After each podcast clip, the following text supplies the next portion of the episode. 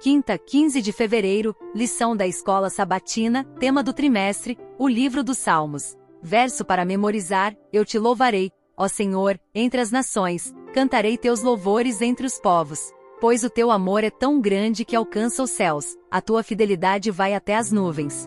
Salmos capítulo 57, versículos 9 e 10. Vamos orar. Amado Pai Celestial, iniciamos nossa oração com gratidão por tua bondade generosa, pela maneira como nos abençoas com tuas dádivas inumeráveis. Tu és o doador de todas as coisas boas, e em humildade reconhecemos a magnitude da tua graça sobre nós. Ao estudarmos a lição da escola sabatina, buscamos a orientação do teu Espírito Santo. Ilumina nossos corações e mentes para que possamos compreender profundamente tuas promessas e a fidelidade que nos ofereces. Dá-nos a sabedoria para aplicar esses ensinamentos em nossas vidas diárias, respondendo ao teu amor com obediência e reverência. Abençoa, Senhor, os ouvintes deste podcast, que buscam conhecer mais sobre a tua palavra. Concede-lhes discernimento para aplicar esses ensinamentos em suas vidas e que a mensagem compartilhada seja uma fonte de inspiração e fortalecimento espiritual. Em nome de Jesus, nosso Salvador,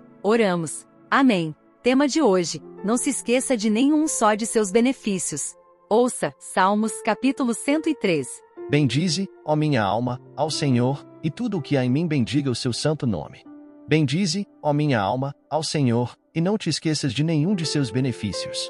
É Ele que perdoa todas as tuas iniquidades e sara todas as tuas enfermidades. Quem redime a tua vida da perdição e te coroa de benignidade e de misericórdia. Quem enche a tua boca de bens, de sorte que a tua mocidade se renova como a águia. O Senhor faz justiça e juízo a todos os oprimidos. Fez notórios os seus caminhos a Moisés e os seus feitos, aos filhos de Israel. Misericordioso e piedoso é o Senhor, longânimo e grande em benignidade. Não repreenderá perpetuamente, nem para sempre conservará sua ira. Não nos tratou segundo os nossos pecados, nem nos retribuiu segundo as nossas iniquidades. Pois quanto o céu está elevado acima da terra, assim é grande a sua misericórdia para com os que o temem. Quanto está longe o Oriente do Ocidente, assim afasta de nós as nossas transgressões. Como um pai se compadece de seus filhos, assim o Senhor se compadece daqueles que o temem. Pois ele conhece a nossa estrutura, lembra-se de que somos pó. Porque o homem, são seus dias como a erva, como a flor do campo, assim floresce. Pois, passando por ela o vento, logo se vai, e o seu lugar não conhece mais. Mas a misericórdia do Senhor é de eternidade a eternidade sobre aqueles que o temem, e a sua justiça sobre os filhos dos filhos, sobre aqueles que guardam o seu conserto, e sobre os que se lembram dos seus mandamentos para os cumprirem. O Senhor tem estabelecido o seu trono nos céus, e o seu reino domina sobre tudo. Bendizei ao Senhor, anjos seus, magníficos em poder, que cumpris as suas ordens, obedecendo à voz da sua palavra. Bendizei ao Senhor, todos os seus exércitos, vós, ministros seus, que executais o seu beneplácito.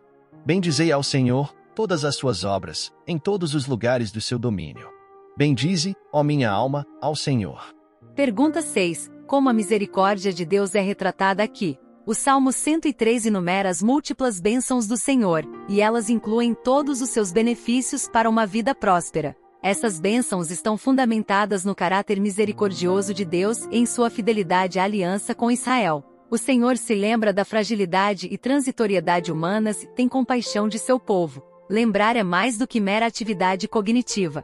Envolve compromisso que se expressa em ação. Deus liberta e sustenta seu povo. As imagens dos Salmos, capítulo 103, versículos 11 a 16 ilustram a imensurável grandeza da graça divina, que só pode ser comparada à infinita vastidão dos céus. Como as pessoas devem responder à bondade de Deus? Primeiro, bendizendo o Senhor.